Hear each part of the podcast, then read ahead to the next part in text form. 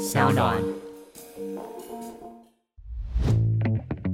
把复杂变简单，请听小马哥说财经。大家好，我是沈云聪，欢迎收听小马哥说财经。今天是我们第四十三集的播出啊。今天一定要来聊一个这两天在全球科技圈、音乐圈呢都炸锅的大新闻。因为呢，这个新闻让很多人都见识到 AI 有多么的恐怖啊！它将来所带来的改变会是多么的巨大。来，这个事情是这样子的：几天前呢，真的就是几天前的有有人呢就在网络上发表了一首新的单曲。这首单曲的歌名啊，叫做《Heart on My Sleeves》啊。那歌名一听就知道。那个主唱者的声音是来自两位知名的加拿大歌手啊，一位呢是饶舌天王 Drake 啊，那另外一位是加拿大创作才子 Weeknd 啊，The Weeknd。那这首单曲不算长，两分十六秒。那几天呢，在 Spotify、在 YT、在 TikTok、在 Apple Music 上都可以听到，才短短上传几个小时。大家想想看，The Weekend 加上 Drake 啊，会多么受欢迎？所以呢，很短的时间内就被疯狂下载跟分享了很多很多很多的次。但是大家很快就发现啊，这首单曲其实跟 Drake 一点关系都没有，它也不是 Weekend 的创作，而是呢，另外有人用 AI 完成的。但因为这个声音实在太响了，而且非常的好听，歌词呢也有意思。虽然不是没有瑕疵的，而且有一些地方被听出来也不见得完全像，但是呢，也已经足以让歌迷误以为是这两位超级巨星联手的创作。可是实际上却跟这两位巨星一点关系都没有。上传的人自称叫做 Ghost Writer 哦，他的账号叫 Ghost Writer，在 Spotify、在 YT 上都是，因为我自己有上去看过。那这位 Ghost Writer 呢，就模仿刚刚讲 Drake 跟 Weeknd 两位的声音啊、唱腔啊、咬字啊等等，创作出来之后再上传到网络上。所以这两天大家都在讨论啊，哎天哪！如果随便一个人都可以不用经由歌手的授权，然后呢不用经过歌手本人的参与，就可以呢自己用 AI 去搜寻网络上的声音的档案，然后模仿。复制，最后创作出同样让歌迷喜欢的单曲。那请问以后歌手本尊怎么办啊？你看这一次是 Weeknd 跟 Drake，下一次呢？Lady Gaga 吗？Rihanna 吗？Adele 吗？你看，就像小马哥说财经之前跟大家讨论过关于 AI 这件事情，不管是文字的、影像的还是影片的，著作权法的规范是非常非常关键的。要知道，在音乐产业这件事情上，冲击是很可怕的。如果这件事情没有正确的规范，那么接下来的歌手跟唱片公司就会面临严重的商业模式大崩盘。虽然目前看起来只有零星的几个歌手曾经被恶搞过，我在网络上也都看过啊，大家可以去 Google 一下，他用 Deepfake、用 AI 等等技术啊，Beyonce、Rihanna 都遇过。不过目前为止伤害都不算大，因为大家都只是恶搞好玩而已。可是这一次不一样，这一次呢，他算是正式用发表单曲的手法来发表这首 AI 的创作。那这种 AI 创作的著作权如果没有搞清楚的话，将来一定很麻烦的。你看这一次的苦主啊，受害者 Drake 来说好了，我想他的歌迷就知道，Drake，天哪，他是 Spotify 这十几年来串流收听次数最多的歌手之一，总计超过两百八十亿次哦，两百八十。亿次哦，他的五张专辑加上三张混音专辑都拿过美国的 Billboard 冠军，所以你想想看，现在如果任何人都可以模仿，搞不好也可以更好听，也说不定啊。那 Drake 怎么办？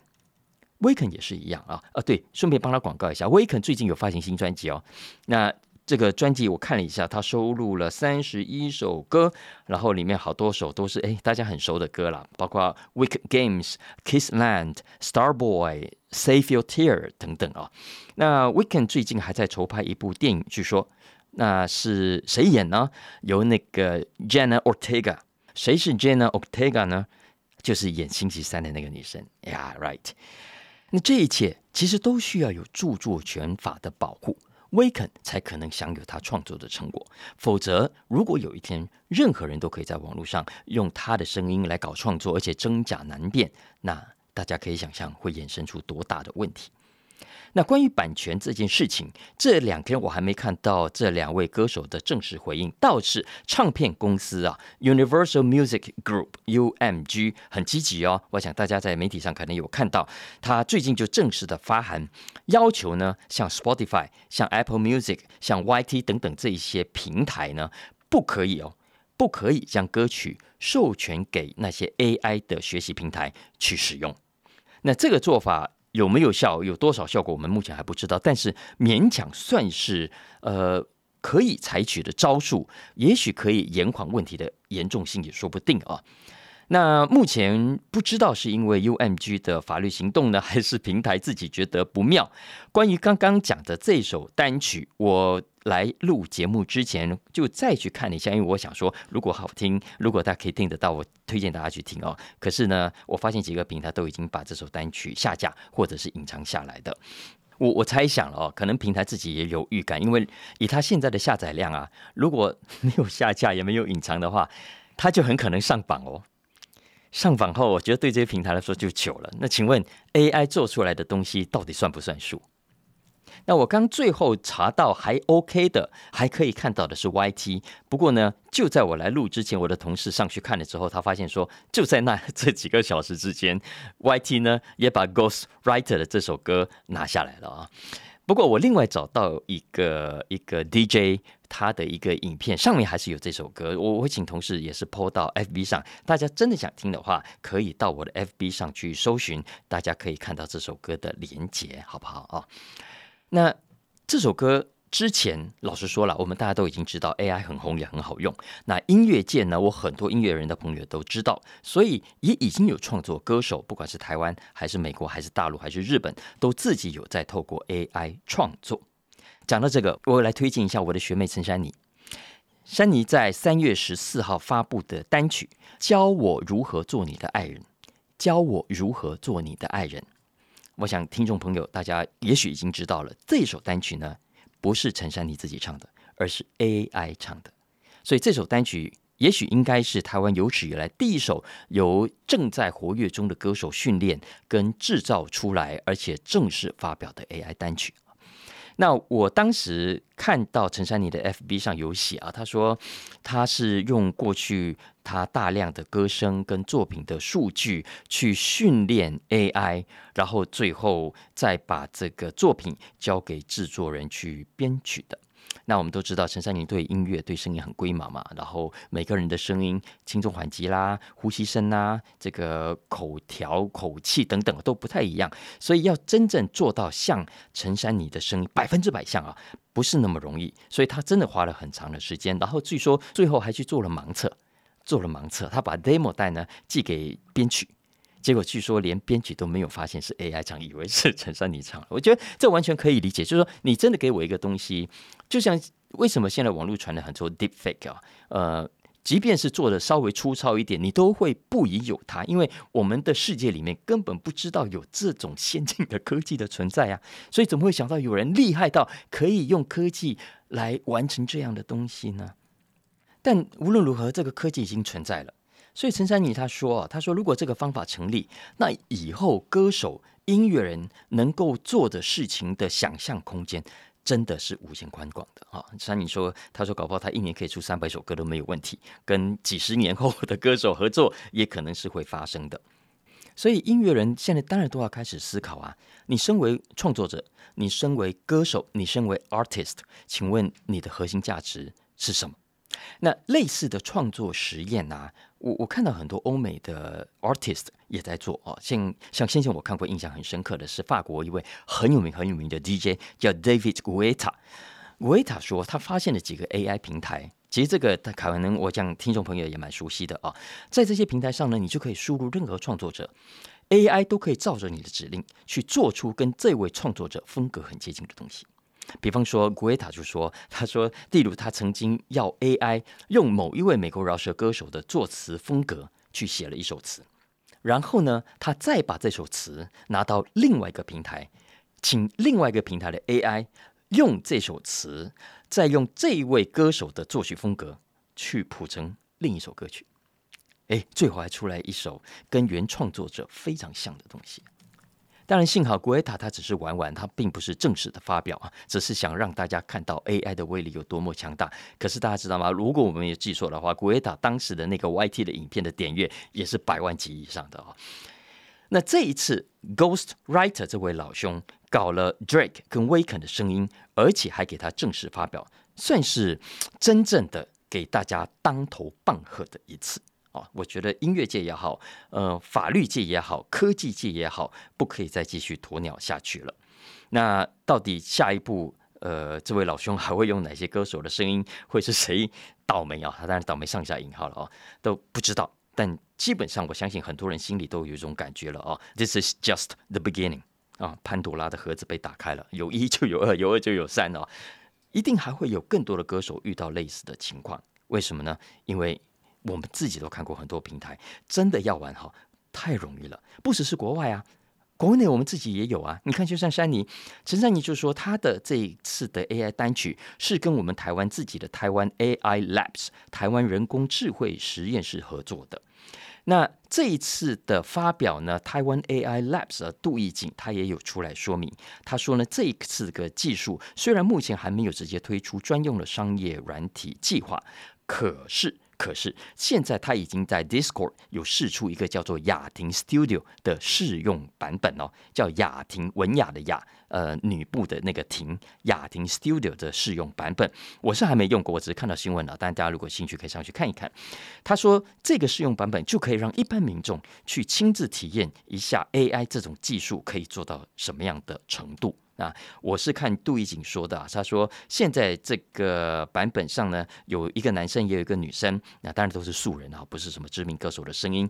那你如果到这个版本上去输入你想要写的歌的主题啊，呃，哥哥爸爸真伟大啦，不管啊，随便对都都可以。那据说这个系统就可以在短短几秒钟之内生成一首歌。那这首歌不但有人唱，而且有歌词，还可以有配乐。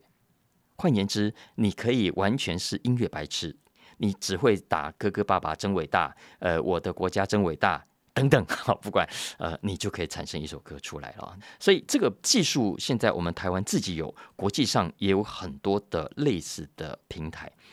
那杜义景当然是说，这种新的技术一直在在快速发展当中，所以大家可以想象，未来一定会有某种新的商业模式发生。那这种商业模式。如果我们的法规没有赶上，我们的版权制度没有好好的去规范分润模式，还是像当年的 YouTube 刚开始一样的话，那大家可以想象，过程中会会是有一阵子的混乱了。因为这个事情，我我看到像 Jay Z 啊，呃，就就美国那个饶舌歌手，他的一位音效工程师就说了，我我觉得这已经说出大部分的音乐人跟创作人的心声，因为呢，大家看到 AI 的这种进展，真的是心里。一则以惊，一则以喜的啊！当然，喜的是它看起来会是一个很好用的工具，只是我们不知道怎么去使用而已。而惊的呢是这个潘朵拉的盒子啊已经被打开了，看起来是绝对收不回去的。而收不回去的情况底下，请问我们要怎么样去某种程度的保障音乐人、创作人的基本权利？这个保障并不是为了要保护他们，而是要让我们的创作的领域可以继续提供足够的诱因。呃，我想这对我们的呃创作，对我们的文化的养成才是比较正面的发展啊。否则，如果我们继续呃鸵鸟好了，然后继续就稀里糊涂的先不管这件事情，做了再说，我我觉得可能将来是会后悔的。陈珊妮说啊，他曾经想用刚刚讲的这首单曲去报名什么？去报名金曲奖，去报名金曲奖。但他他讲的很明白，他不是真的要得奖，他只是想透过去报名这个奖啊，去向整个社会丢出一个问题，就是在这个未来已经不可逆的情况下，请问我们要怎么面对？要怎么去看待？那珊妮这个说法，我觉得是我是非常同意的。不过呢，他不用报名了，他真的不用报名。为什么？因为已经有人这么做了。已经有创作者用报名参加比赛的方式来表达他对这件事情的忧心，是谁呢？来，最近有一个新闻呢，大家不知道有没有看到？最近索尼世界摄影大奖就公布了他二零二三年的获奖名单，而这个获奖名单上就有一件作品是由 AI 所创作的。而索尼主办单位呢，在当时是不知道的哦，而是在颁奖当天，其中那位获奖者，也就是一位德国的摄影师啊，他走上了颁奖台之后，才向全世界宣布，这个作品不是他的创作，而是 AI 的作品，所以他说他不能领奖。嗯，他在台上就说了，他为什么要这么做？他说这是一个历史性的时刻，因为呢，这是第一张由 AI 生成的图像，居然可以赢得国际摄影大奖。那他之所以去报名，我觉得他的想法应该跟陈珊妮是一样的，因为他想提醒全世界要更严肃的去看待艺术创作这件事情。这位摄影师说啊，他说我想检验摄影比赛。是否已经准备好接受 AI 生成的图像？结果他一路走来发现，不，比赛并没有明确的规定，所以关于 AI 图像是否合法，并没有人去特别关注它。他最后说，摄影界需要一个公开的讨论，来讨论呢，我们需要什么样的摄影，什么样的摄影不是我们要的。那我想，这应该也是陈珊妮想要讲的话吧？啊。那这就是关于这两天我在 网络上看到的哇，很多科技的论坛啊，很多音乐的论坛都在讨论这件事情啊。大家有兴趣可以去找来看看这个新闻。那我昨天预录飞碟早餐呢，有谈到几个题目，我觉得也是这两个礼拜来蛮值得关注的。比方说，最近大家一定新闻上看到了一堆的高科技公司做什么，还有一堆华尔街银行做什么，他们怎么样规定员工现在要回办公室上班。之前不是说 working from home 是趋势吗？是潮流吗？大家都透过线上就可以工作，干嘛还要朝九晚五呢？不，现在很多的公司，包括特斯拉啊，他就不用讲了。马斯克说，全部人给我滚回来啊！每个礼拜要待满四十个小时在公司才行。所以很多人都骂他、酸他，说他违反潮流、老派啊？结果呢，这几个礼拜来，很多企业都跟进了。最戏剧性的是，我看到 J.P. Morgan Chase，他直接要求底下的 Managing Directors 怎么样？哎。Managing directors 都是高阶主管哦，他要求这些 directors 们全部给我乖乖，每个礼拜回来上班五天，休想给我待在家里鬼混。摩根大通也同时警告，啊，警告我讲的了啊，他其实要提醒哈，其他散布在全球的将近三十万名员工，也要认真的按照规定。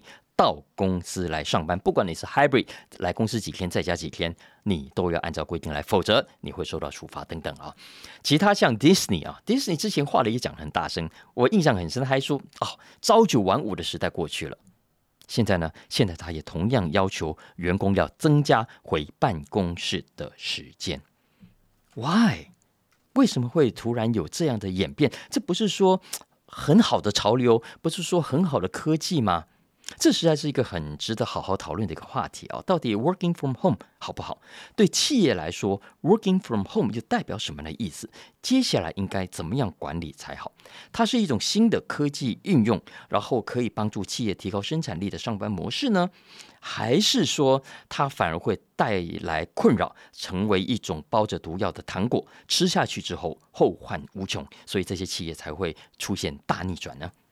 我们都知道，在疫情期间，大家都享受到了在家上班的好处。你看，我们不用辛苦的通勤、搭车、挤公车、挤捷运，有没有？然后呢，女生也不用花时间去化妆，男生也不用花钱去买西装，大家可以很舒服的待在家里，就可以完成以前必须辛辛苦苦到办公室才能完成的事情，效率一点都不逊色。而对公司来说，当然也有很大的好处啊，因为代表着我未来可能不用租用这么大的办公空间养这么多的人。相反的，大家都回到自己的家去上班，我办公室可以省下很多的租金啊，所以。这是在过去这两年来，因为 COVID nineteen 很多企业所体验到的好处，也是很多的员工、很多的上班族亲身感觉到的体验。因为不只是上班跟工作更方便，实际上对于自己的家庭生活也有很大的帮助啊。有很多人待在家里。比较舒服，诶，很多男人也开始做起家务来，跟家人相处的时间也更长。当然，这中间不是没有问题的，因为我们过去也聊过，呃，有些家庭家暴也频传，对？哈，因为老公老婆都没有工作，在家里，然后就就打起来啊。但是整体来说，就企业的经营来说，我们似乎感觉到一种新的上班形态。的诞生了，因为我们现在的上班朝九晚五，大家都关起来一起工作，基本上是工业时代以来所诞生的产品。我们只是把以前蓝领的工作、工厂的工作的模式放到白领的办公室来。而已。其实白领的工作，我们现在都知道，很大一部分都不用是留在办公室里的。所以，当 COVID-19 为大家带来了一种新的不用来公司上班的实验的时候，大家都感到很高兴。就像我们现在还是，我想很多听众朋友都还是用 working from home 的方式在上班，很棒，对不对？那为什么这些企业要反其道而行呢？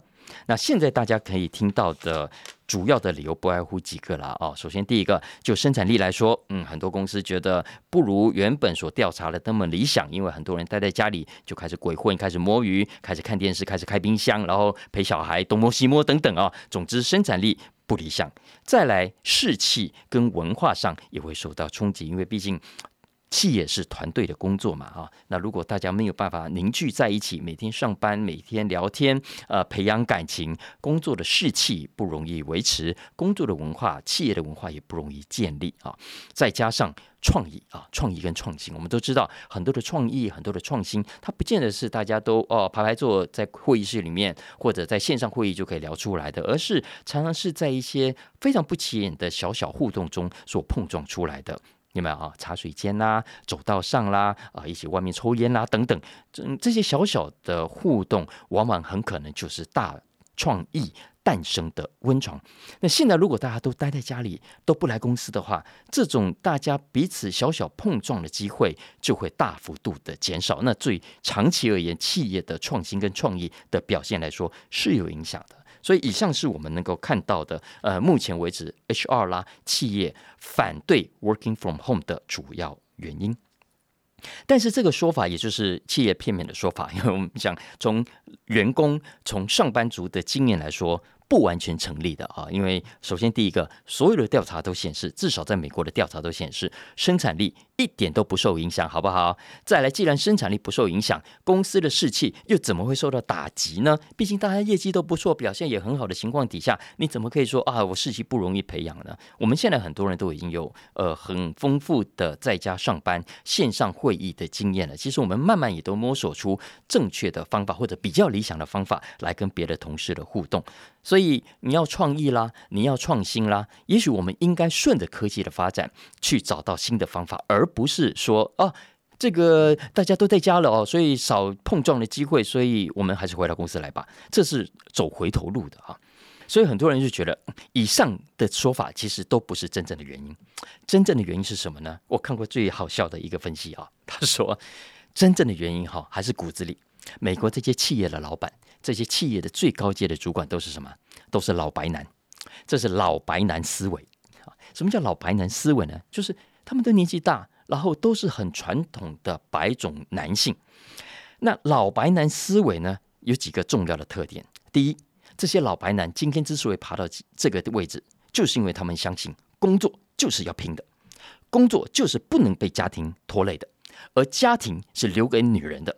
我们男人啊，就应该在职场上，应该在公司里打拼，最好能够拼到没日没夜。所以大家去看看美国很多的高科技公司，美国很多的大银行，表面上呢都是金碧辉煌，实际上里面的人，大家有朋友在里面都知道，大部分尤其是年轻人都是被操到半死的啊。对这些老白男来说呢，家是一个会拉低工作生产力的地方，男人待在家里哈。就会没有办法自己控制自己，回去看电视，回去开冰箱等等。所以对老白男来说，不能不能让太多的员工太长时间待在家里。所以这是有人呃，对于最近这一波这么多的大企业，美国大企业了啊，白纸黑字啊，呃，甚至很明确的告诉员工，我不欢迎你待在家里上班的真正的原因。那这个其实我觉得。未必可以代表整个美国的职场哦。固然现在有这一些很有名的大企业跟大老板做了这样的决定，但是我们还是同时可以看到很多的大企业并没有跟进，并没有这么做的。因为我们如果回头去看证据的话，有几个明显的证据，而且我觉得是重要的讯息要给大家一起来讨论的哦。首先，第一个是所有的证据都显示，新的科技 working from home 的方式让。员工们的上班跟工作时间可以明显减少，但是却不影响到生产力。我想这个应该很容易理解，因为我们所有上班人都知道，我们老实说，大部分朝九晚五的时间里头，你到底花多少时间在工作？嗯，因为很多的工作其实很短时间就可以做完的。我们现在所有的新的科技，很多的网络科技，已经把过去也许要两个小时才能做完的事情，现在十分钟就可以搞定。以前可能要花两天才搞定的事情，现在可能几个小时就完成了，所以会省下很多很多其他的时间。那如果你待在公司，老实说你没有别的地方去，也没有别的事情做，要么就是上网东逛西逛啊，要么就是跟同事闲聊鬼扯啊是非八卦这样子聊。老实说，对于工作本身的生产力的贡献是。相对有限的，所以这是 working from home 出来之后让很多人发现的一点。但第二点也很重要啊。其实大家有没有发现，我在飞碟早餐里面也有提到，什么样的人比较喜欢 working from home？在美国有调查显示，越是在企业里头感到弱势或者自己觉得不受重视的人，越想要 working from home。也就是说，觉得自己跟老白男的距离越远的人啊，他他越不想待在公司。他越想回到家里去上班。最常见的两个族群，第一个是女性啊，因为女性就觉得，反正哈，你们这些老白男要约出去喝酒啦，约出去打球啦，都不会找我啦啊，我还不如待在家里算了，眼不见为净。再来第二个重要的族群是有色人种啊，他也很容易在职场里面觉得自己受到歧视，觉得自己受到不公平的对待。所以呢，如果有机会让他待在家里，不用跟你们鬼混，他不会觉得自己自尊心受损。他会宁可待在家里，可是这个会衍生出新的问题，也就是会一个恶性循环啊！因为我们知道，越是常跟这些高阶主管面对面一起相处打交道的，怎么样，他越有机会获得晋升，也因为越有机会获得晋升，他的收入、他的所得也会越容易提高。相反的，你如果长期的 working from home，你跟这些老板、跟这些高阶的主管互动的机会越少。大家想想看，很自然而然的，呃，要升迁、要加薪，你会比较排到后面去。即便也许你的生产力也不错，你的绩效也不见得输给别人太多，可是你可能就不会被认为啊是够积极的那个，呃，足够条件被拔擢的一个啊。所以这个渐渐的就会让这一些原本就比较弱势的啦，原本在企业里头比较觉得自己不受欢迎或者不被重视的人，更加成为二等公民。好，这个是呃，我就觉得接下来我们在讨论，在企业在思考要怎么样制定 working from home 的游戏规则的时候，要放在心里。你要你千万不要以为每个员工的想法都是一样的，然后大家一视同仁，然后一视同仁的结果就会自然而然的衍生出好的规则出来。呃，我认为未必的啊。但整体来说，我我认为了好，我认为现在这一些强制员工一定要回到办公室上班的企业。未必会很多的，因为科技始终来自于人性啊。那人性已经发明了这个科技之后，呃，潘朵拉的盒子已经打开了。朝九晚五在职场上真的意义已经不是那么大。也许未来企业应该更加思考的，就像我们今天每个人，我们刚讲 AI，AI，我们每个工作者都要去思考怎么去使用 AI，活用 AI，善用 AI，然后解决 AI 所可能带来的问题，去克服 AI 所可能带来的副作用。我觉得企业也是一样。你现在面对 working from home 的各种科技跟需求，我觉得不是回过头去规定大家啊，你不可以采用这个科技，你还是要回到公司强迫你来上班。就因为我过去觉得啊，你来公司比较有士气，比较能够建立文化，比较有效率，然后比较有创意、创新等等。我觉得这一些目的。都不是不能用科技来解决的。如果现在的 working from home，就像我我我记得我昨天经济学人有讲到哦，现在这是一个 video conference 的时代。如果你比过去更加能够聪明的利用这些 video 这些线上沟通的工具，谁说不能用线上工具来建立事情？谁说不能用线上工具来增加跟刺激创意？谁说不能用线上工具来打造企业文化？我觉得可能还是可以的。最后一点时间，我讲一下，因为飞碟早餐主持人后来有跟我谈到一个很有趣的问题啊，因为他说今年以来啊，怎么好像整个状况，不管总体经济还是股市啊，都跟大家原本想的不一样。你看之前不是说通膨很严重吗？诶，怎么好像没什么消息了？之前不是说金融啊、银行问题很惨吗？诶，怎么好像突然都没事了？到底是怎样？大家可以想象一下，如果主流媒体、主流专家原本的预警，突然诶，搞半天没事诶。哎，我们身为小理财族啊，小投资族，要怎么去看待这件事情啊？那刚好我最近也在研究这个问题，然后我昨天在《经济学人》的网站上看到最新的一篇文章，我觉得某种程度给大家一些解答了啊。这篇文章的标题叫做 “Why the global economy is becoming ever more confusing”，为什么全球经济呃越来越让人困惑？Why？那这篇文章的形容很有意思，他说后疫情时代的经济就像什么呢？就像蒙娜丽莎的微笑。啊，达文西的《蒙娜丽莎的微笑》，为什么呢？因为我们知道《蒙娜丽莎微笑》这幅画最大的特点就是呢，这个微笑哦，你在不同的时间点看，你会看出不同的感觉；你在不同的角度看，你会感受到不同的微笑。那经济学人说，现在的全球经济就是这样，你每一次看都不太一样，然后你不同的角度看也会不一样。你看，细股银行危机爆发。经济学家本来说惨啊，对不对？然后经济会硬着陆啊？咦，那是三月份的事情哦。四月份你有看到硬着陆吗？啊，没有啊。哦，然后之前不是说通膨严重吗？经济学家也警告啊，会继续的严重恶化，大家有心准备啊。美国陷入经济衰退啊。结果呢，目前为止也没有发生。啊，当然这两件事情目前没发生，不代表接下来不会发生啊。就像经济学人说了，你不同的时间点看，结果会不一样。Why？为什么后疫情时代呃会出现这样的特征呢？那这篇文章解释有几种可能，大家可以去找来看。哦我举个例子来说就好，因为经济学人说，其中一个可能是预测的方法现在遇到了困难，因为在疫情期间，各种的经济统计跟调查的样本数非常的不稳定，所以造成的结果就是所得出的数据变化非常大。